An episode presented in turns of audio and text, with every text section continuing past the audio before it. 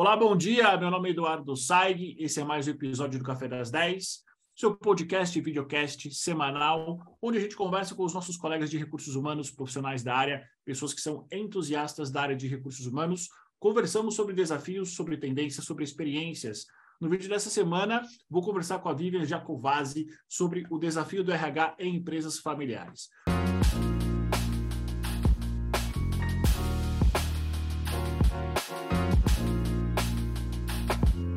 Para você que está só me ouvindo, meu nome é Eduardo Saig, sou uma pessoa, sou um homem branco, tenho mais ou menos 1,90m, mas estou sentado. Estou hoje trajando uma camiseta social preta de mangas curtas, estou usando um óculos preto, um fone de ouvido bem grande, tenho uma barba ralinha, atrás de mim tem uma meia estante com alguns livros que eu sempre digo que eu ainda não li metade deles, e esse sou eu e aonde estou falando. Vive um bom dia, um prazer bom enorme dia, receber você Eduardo. aqui no nosso programa antes da gente começar, se autodescreva para quem só está ouvindo a gente. Olá, Eduardo e todos que estão nos ouvindo, um bom dia. Bom, sou Vivian Jacovaso, natural do Rio de Janeiro. Acho que vocês já perceberam o meu sotaque, né? Sou uma mulher de pele branca, loira de cabelo mediano, né? Olhos castanhos claros. Estou usando nesse exato momento também um óculos preto blusa preta de manga comprida, né? Sou uma mulher de baixa estatura, estou nesse momento sentada, né, em esquema de home office, tenho uma faixa etária aí de 45 a 50 anos. E é um prazer estar com todos vocês aqui. Muito bom, Vivian, seja bem-vinda. Vivian, para quem não te conhece profissionalmente, quem é a Vivian Jacovaso no mercado de RH? Bom, mercado de RH, quem é a Vivian, né? Bom, você já me conhece mais do que o pessoal que está me ouvindo, mas sou apaixonada pelo que faço. Né? Sou, de fato, tenho um grande propósito na minha vida de carreira e escolha profissional, que é cuidar de gente. É, de fato, eu gosto de desenvolver e transformar pessoas, organizações e sociedade. Esses são meus principais desafios e meu combustível. Bom, sou sim uma entusiasta por organizações, né? Que dão resultado, por ambientes organizacionais em constante expansão e crescimento, que de fato é, valoriza o aspecto do aprender continuamente, sem sombra de dúvida, Edu e pessoal que está me ouvindo, né? Que prioriza como estratégia a pauta de pessoas. Bom, ao longo aí da minha carreira, são mais de 20 anos como executiva de RH, eu realmente é, priorizo pautas de transformação de pessoas e cultura, sempre estive à frente de implantações de recursos humanos, liderando né, práticas de gente e gestão em diversos segmentos, né? Segmento de mídia, entretenimento. Recentemente estive aí há nove anos numa empresa de televisão brasileira, né? Passei também por operadores de saúde, Tive a chance de passar por startup de uma grande rede hospitalar, que hoje eu tenho muito orgulho né, de dizer que eu pude contribuir, empresas de logística, aviação e educação.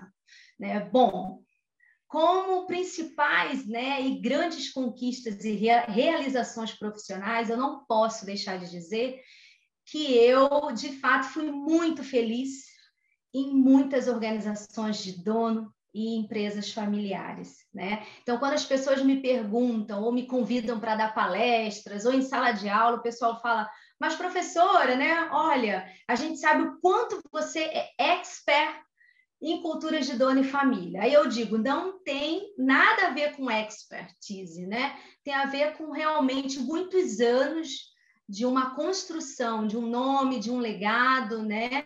E realmente ter alguns, algumas competências essenciais para a gente é, ser mais feliz numa cultura de dono e familiar. Isso é um pouco da Vivian. Edu e para todos vocês que estão me assistindo. Muito bom, Vivian. E assim, já entrando no nosso tema, quais são os desafios que uma cultura familiar ela oferece para o RH?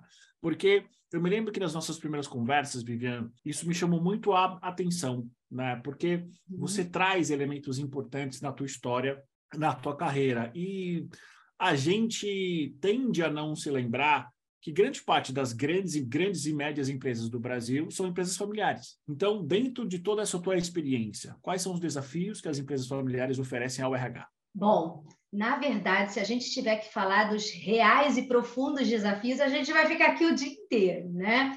Mas só para a gente estruturar a nossa conversa e eu não perder de vista aquilo que de fato sempre foi muito profundo em termos de aprendizado para mim, é, a gente não pode deixar de falar da cultura corporativa. Né? Então, acho que o principal elemento enquanto desafio para RH, não só RH, mas para qualquer líder de uma companhia grande, e é o que você falou, né? De 80% a 90% no Brasil, as, as, as, as organizações são de naturezas familiares, né? Então, assim, primeiro a gente precisa ter clareza de que não existe uma cultura certa ou uma cultura errada. Né? É, não existe a cultura melhor ou pior. Cultura é o que é. E dentro de uma organização familiar e ou cultura de dono, né, você tem valores fortes, você tem valores vanguardistas, de tradição, né, e que está completamente ligado ao fundador. E, de fato, mudá-las, ouvir com uma narrativa de que tem que mudar, de que tem que transformar, é um caminho estressante. Não é um caminho fácil para a gente que tem que equalizar interesses da organização com os interesses das pessoas. Então, assim, o primeiro e principal desafio que eu sempre coloco é a questão, de fato, da cultura corporativa. O outro desafio é, e dentro dessa cultura, né, do, e o pessoal que está me ouvindo, tem os próprios rituais peculiares, né? Tem também a questão essencial de você estar tá o tempo inteiro validando caminhos dentro dessa cultura, é, validando qual é o propósito do momento, qual é a agenda, para que você possa ser bastante assertiva, né? O segundo principal desafio que eu sempre coloco é a questão da sucessão familiar é um momento muito, é onde o RH tem que ser sábio mesmo, e bastante estrategista, né? A, a, aportar bastante valor nesse processo, que é a transição que geralmente acontece nessa passada de bastão, onde o, o, o controle da organização né, sai desse fundador para a geração, para a primeira geração. Então, aquela fase de transição da primeira geração a gente tem uma série de elementos importantes. Um deles, no primeiro momento, que a gente ajuda muito, é a questão das divergências geracionais, né? Porque dependente da cultura onde você esteja inserido, ou é um fundador somente com um ou dois filhos, ou é um fundador com uma família gigante que cresceu naquela organização, que tem muito a agregar e ele tem uma responsabilidade muito grande por todos esses membros da família. Então, é uma fase bastante delicada, tá? É onde a gente está ali para ajudar em gestão de conflitos, gestão de crises, né? A lidar com opiniões contrárias. Mas existe sim uma maneira muito bacana de driblar isso. Que eu sempre falo, a empresa precisa ter métodos. Então, nessa hora de transição, Edu, e para quem está me ouvindo, né, é de fundamental importância a gente conseguir estabelecer regras formais e claras sobre o processo sucessório, né, onde realmente a gente tem que separar é, o que, que é conhecimento de todos, é, o que, que cada um quer, e essa concordância tem que ser, é, no fundo, no fundo, como um acordo. É fácil? Não é. E o RH fica ali eu não digo nem no meio do caminho, mas fica junto com é, do, da, da, família, né? É, com a gestão empresarial como um todo e levando esses recados para a organização até a ponta. Né? Porque quase sempre recursos humanos têm também no seu guarda-chuva é, comunicação corporativa, né? Então a gente tem essa responsabilidade forte, tá? Agora, então, nessa fase de transição, é muito importante o planejamento estratégico existir, né, esse alinhamento acontecer e que exista uma clareza de mandatos por todos, né? Esse fundador, que não é que ele esteja se desligando, ele está ali assumindo um outro papel e delegando para a próxima geração que vem responsabilidade, que é, é que é difícil também para a geração que está chegando, né? é, de conseguir dar uma continuidade ao seu legado, tá? Um, um, terceiro desafio que eu gosto muito de falar, e algumas pessoas podem entender errado, mas com, entenda que é, eu não posso deixar de usar essa palavra, que é a fase de profissionalização. Aí, dependendo da organização, a gente vai falar ou profissionalização, ou modernização, ou aquela cultura vai chamar de jornada para ressignificar uma nova cultura, enfim, o nome que quiser, né, é que a, a organização onde a gente esteja inserida é, se apropria a usar para ser essa transição suave, é importante que recursos humanos ajude nesse desafio, né? Então, assim, nessa etapa de profissionalização e modernização, aí entra a gente também, né? Líderes de RH, profissionais de RH, trazendo, né? Agregando valor com boas práticas de gente gestão, né? Subsidiando a organização como, como um todo desse grande alinhamento, tá? Por quê? Porque nessa hora de profissionalização, modernização, de novos inputs, existem também aquelas dores e preocupações Será que eu vou dar conta, né, de todos os grandes investimentos que precisam ser dados, aonde aquela, né, a minha gestão, aquela etapa geracional seja marcada com tanto brilho quanto foi da geração do fundador, né? Então, preocupações e desafios de recursos humanos, principalmente com budget, investimento em capacitação, em educação corporativa, trazer novas linguagens, né, de cultura de desenvolvimento, de capacitação, é, avanços tecnológicos. É, será que é o momento de desburocratizar ou não desburocratizar? Será que a minha empresa está preparada para novos inputs, novos sistemas, novas ferramentas? E aí entra a gente, né, é, divisora de águas, é, aportando é, relevância para essas temáticas. E, sem sombra de dúvida, tem um, um, um, modelo importante que é o modelo de governança. Se lá em cima a gente falou né, de transição difícil, é, onde regras precisam estar claras a todos, tem esse, esse aspecto de ter uma boa governança é, cascateada para a organização. Né?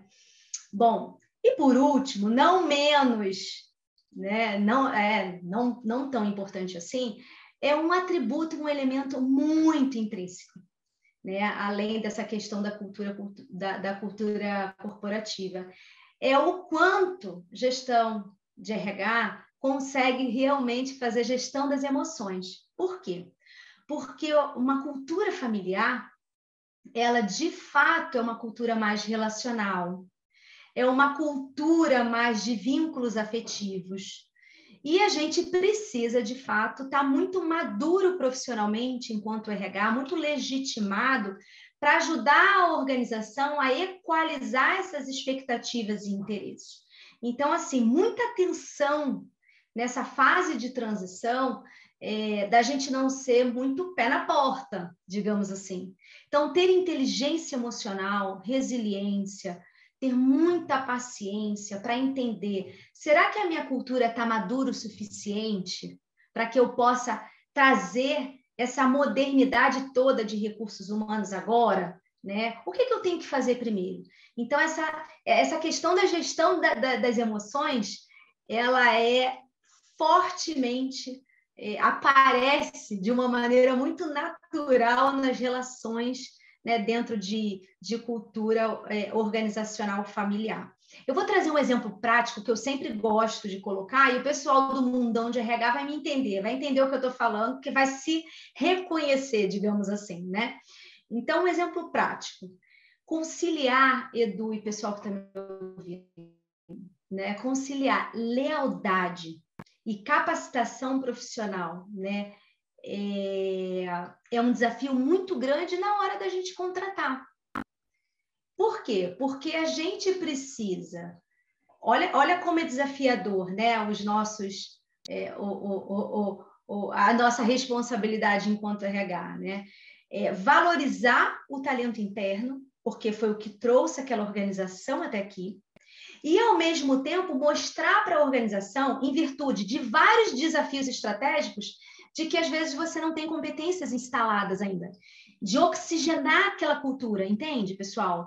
Então, assim, é importante que a gente tenha muita resiliência, muita maturidade, é, menos imediatismo de querer mostrar que é importante. É importante, sem sombra de dúvida, a gente sabe disso. A gente, a gente é estudioso nesse assunto né, de clima organizacional, mas a gente também precisa ser sábio e estratégico é, de perceber se de fato a gente está conseguindo é, convencer e influenciar a empresa de que é importante você ter sim lealdade, com capacitação profissional de dentro e fora, enfim, né? Então, eu sempre trago o desafio forte da gente, é, fora outros projetos, né? Implantar programa de metas, implantar é, o projeto de sucessão, gestão de desempenho, mas essa etapa de contratação também é bastante delicada. Faz sentido para vocês que estão me ouvindo, Edu? Faz sentido? Bom, para mim faz todo sentido, Vivian. Acho que você trouxe de fato todas as dores e todos os desafios conhecidos que as empresas familiares e as empresas de dono tendem a ter, né? Sim. E aí eu já quero emendar na minha segunda pergunta, que eu acho que tem muito a ver com tudo isso que você trouxe. Todo mundo sabe que uma empresa de dono e uma empresa familiar tem uma das características principais a questão da intervenção ou da família ou do dono diretamente no negócio. Porque, querendo ou não, uh, eles entendem do negócio, né? Eles fizeram essas empresas. E muitas vezes essa intervenção direta acaba atrapalhando os planos não só do RH, mas das outras áreas também. Mas em termos objetivos, até para a gente focar aqui na nossa conversa, nesse contexto, quando nós temos uma intervenção do dono ou da família diretamente no negócio, diretamente no RH, quais são as dicas que você dá para os líderes de recursos humanos que estão nessas empresas, para eles conseguirem prosperar com os seus projetos, para eles conseguirem uh, implantar tudo aquilo que eles acham necessário nesse contexto, nesse contexto de intervenção. Porque você sabe tanto quanto eu, existem muitas situações onde o dono ele acaba entendendo que ele sabe mais da área do profissional do que o próprio profissional. Isso é natural, né? Exatamente.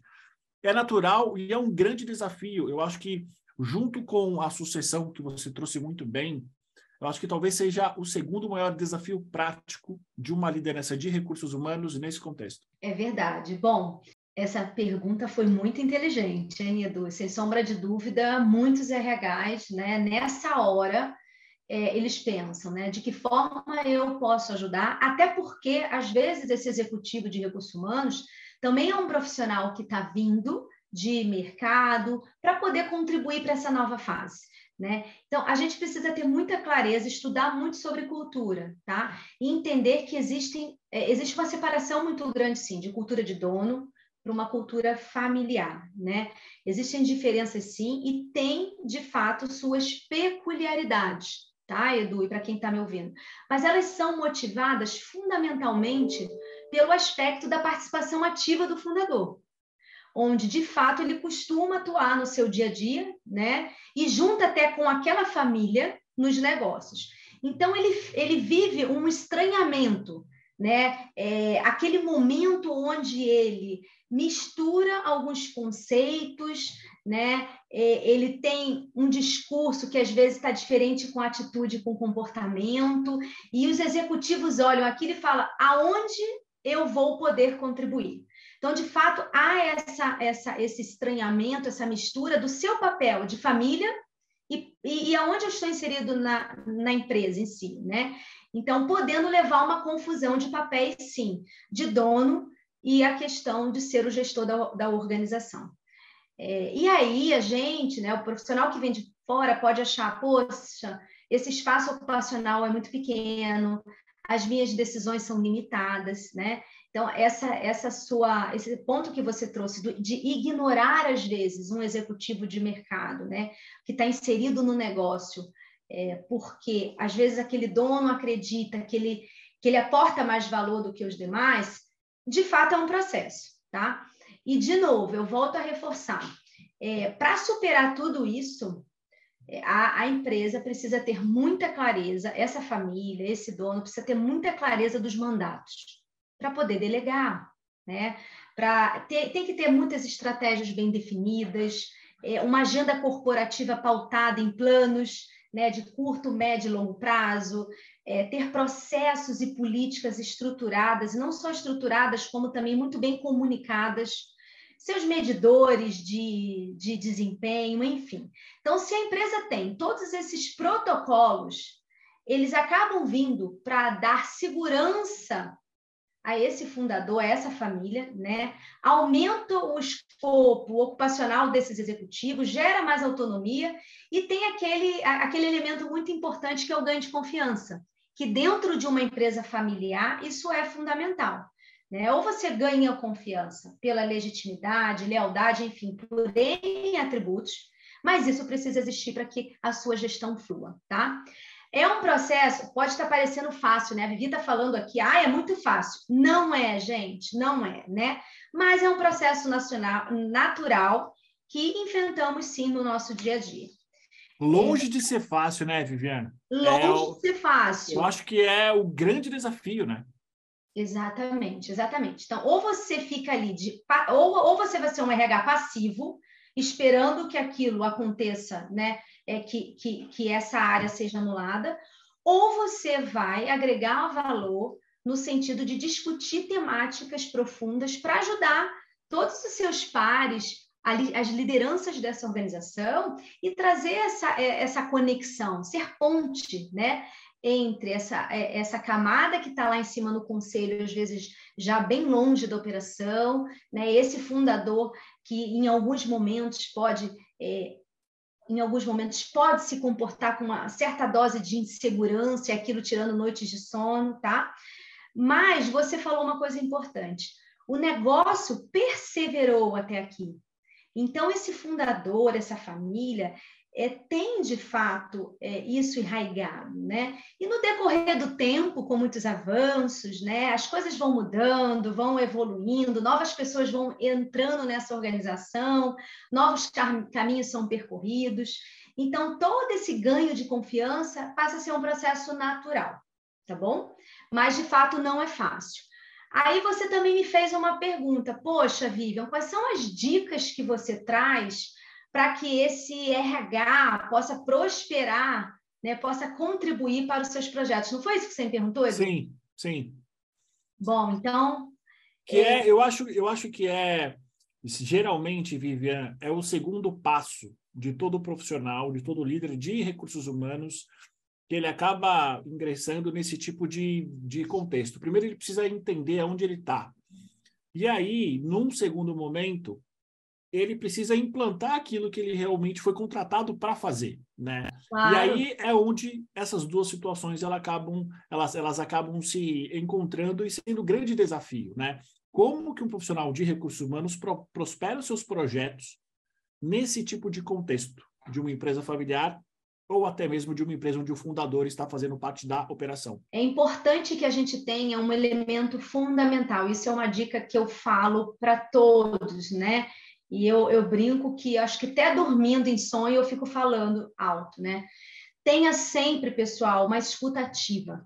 Tenha sempre sensibilidade, uma boa percepção da onde a gente está inserido. Você trouxe isso, né, Edu, na sua fala. A gente precisa entender as nossas as nuances, de fato, nuances culturais. Né? Qual é o momento que a gente tem que avançar, alavancar, provocar e qual é o momento também que a gente tem que recuar. Várias situações da minha vida profissional aí, há 20, mais de 20 anos em cultura familiar, várias vezes eu tive que recuar 10 para ganhar um pontinho lá na frente porque aquele projeto, aquele projeto era tão estratégico para a organização naquele momento que eu abri mão de muitas coisas que o mercado estava praticando, que as pesquisas apontavam, mas que de fato a cultura naquele momento precisava somente daquilo. Então a gente tem que ter uma percepção muito aguçada, a gente tem que estar antenado com esses vieses da organização. Então, pessoal, escuta ativa e sensibilidade é algo que não pode faltar, tá? Bom, é, uma outra dica é o quanto você tem que o tempo inteiro fazer uma autoavaliação. O quanto você está gerando confiança para aquela família e para aquela empresa. O quanto de fato você tem credibilidade. O quanto de fato, é, dentro de uma cultura familiar, de fato, gente, a gente é um ativo, a gente é um elemento que está vindo de mercado. Então, a gente precisa ter muito a, a approach técnico, repertório técnico, um capital intelectual diferenciado para recomendar com tranquilidade, né? Até porque a gente não tem aquele ativo, porque foi membro da família, já conhecem a gente há muitos anos, a gente vai conquistando esse espaço. Então, assim, gerar confiança, lealdade, é, com base nesse repertório técnico no primeiro momento, é algo que a gente precisa ter para aportar valor. Tá certo, pessoal? Bom, de novo, como é, aí eu coloco como a terceira dica para a gente driblar esses desafios, é a questão da inteligência emocional. A gente é telhado de vidro, Edu. É, é como se a gente não errasse, sabe assim, igual médico. Médico não pode ficar doente. Ah, o RH não pode falhar. Vocês cuidam de gente, então vocês nunca podem ter o nosso momento de estar desestabilizados ou descompassados, né? Eu não estou falando essa nuance. A gente vai, a gente é ser humano também, né? Mas se o RH é provedor do desenvolvimento dessa competência dentro da organização, ajudar a organização a, a chegar num outro grau de inteligência emocional e gestão das emoções, então, imagine como não é régua para a gente. Né? Por quê? Porque a gente é representante, sim, de uma série de projetos. Cultura, clima, engajamento, saúde emocional dos colaboradores, cuidado com o indivíduo, cuidado com a organização, olha o budget, enfim. Então, a gente precisa ter muita cabeça fresca, cuca fresca, né? É, diminuir a nossa ansiedade, é, às vezes eu falo que as redes sociais acabam atrapalhando um pouquinho. Veio para nos ajudar, mas veio para gerar uma ansiedade muito grande. Então a gente vê que a grama do vizinho está fazendo um monte de coisa muito legal e que eu quero fazer também. Pessoal, a sua cultura está preparada? Né? A, a, a, sua cultura ela, ela vai conseguir absorver aquele projeto naquele momento? Se não vai, não adianta tentar avançar tem que equalizar e balizar as expectativas o tempo inteiro, tá bom? É o famoso bom, benchmark, né, Vivian, que todo mundo quer fazer, mas precisa entender quando ele, quando ele está propício para ser feito, né?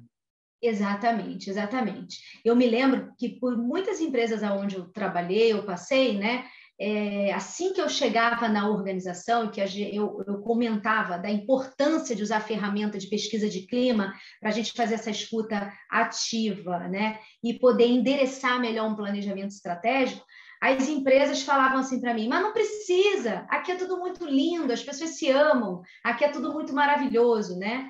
E aí, com muita dose de cuidado, sabedoria e estratégia, você vai mostrando quanto é importante ter aquela ferramenta para você poder instrumentalizar uma série de iniciativas que vem para ter perenidade, porque senão vira ação pipoca, né? Ela vai e volta, ela vai e volta. E não pode, tá? É, uma coisa importante também como dica, que eu sempre ouço de headhunters, de parceiros, de amigos, né?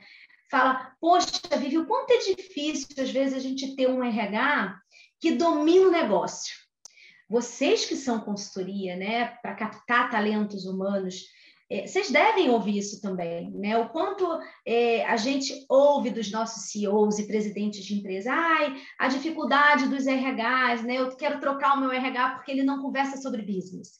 Então, gente, é o seguinte: estu... entrou naquela organização ou tá para entrar, estuda cultura, rapidamente absorve em que segmento ela está inserido, como ela é regulado, quais são as dinâmicas, né, os rituais, e para poder acelerar esse, essas atitudes mais inovadoras, né, para ser mais atuante, para ser menos passivo, para ser mais influente, para ter seu espaço de fala, ser contributivo.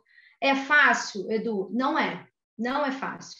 Mas a gente precisa realmente nas conversas mais delicadas e profundas para alavancar resultado dentro da organização. Para finalizar, uma das dicas, né? É, eu não posso deixar de falar sobre a energia do RH estando em alta. Então, assim, não dá para ter um RH desacreditado, desanimado, é, porque a gente lida com muitas adversidades, com muitas objeções com muitos não. A gente coleciona não, né?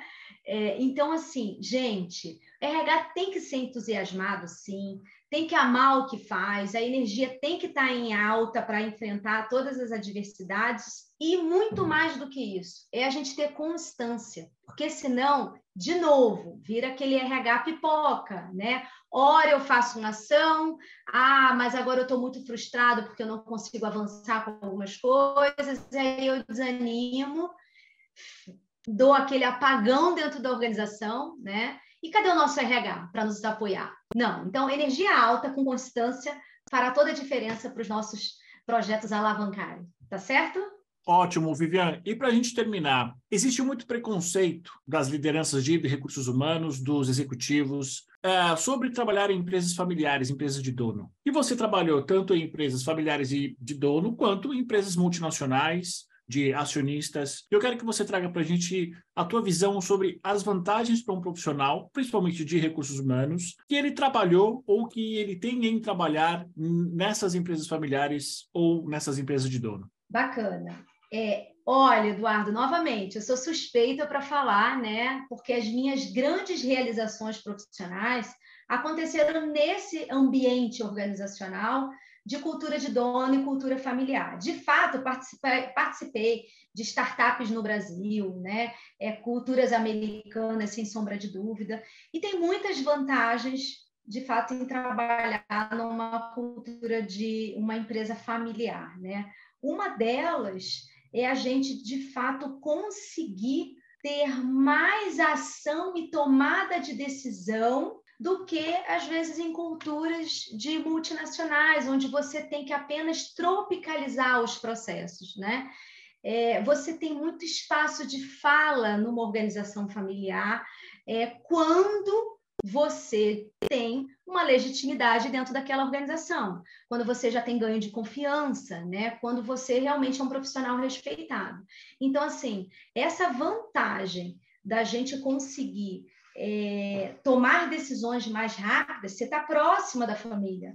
Né? Dependendo da posição que você ocupe, né? você quase sempre recursos humanos e empresas de dono, familiar, elas se reportam ao presidente elas estão perto né, do. Está é, fazendo reporte para conselho de administração, a gente está junto das dores profundas. Então, assim, é, eu sempre fui muito feliz em conquistar, é, em realizar muitos projetos nesse sentido. Uma coisa importante também para recursos humanos é algo que vocês podem falar, ah, mas isso a pessoa tem que nascer assim, sem sombra de dúvida. Mas é algo que é um atributo fundamental é a questão da ética. Né? É a questão do quanto você é discreto. Por quê? Porque ali a gente lida com muitas informações sigilosas. A gente vê psicodinâmicas acontecendo e que às vezes numa multinacional a gente não vê, né?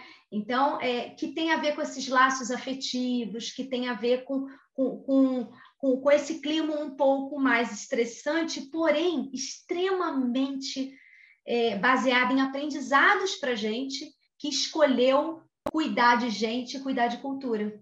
Né? Então, essa questão da ética, a gente tem que ter muito, o nosso discurso tem que estar muito em linha com a nossa prática.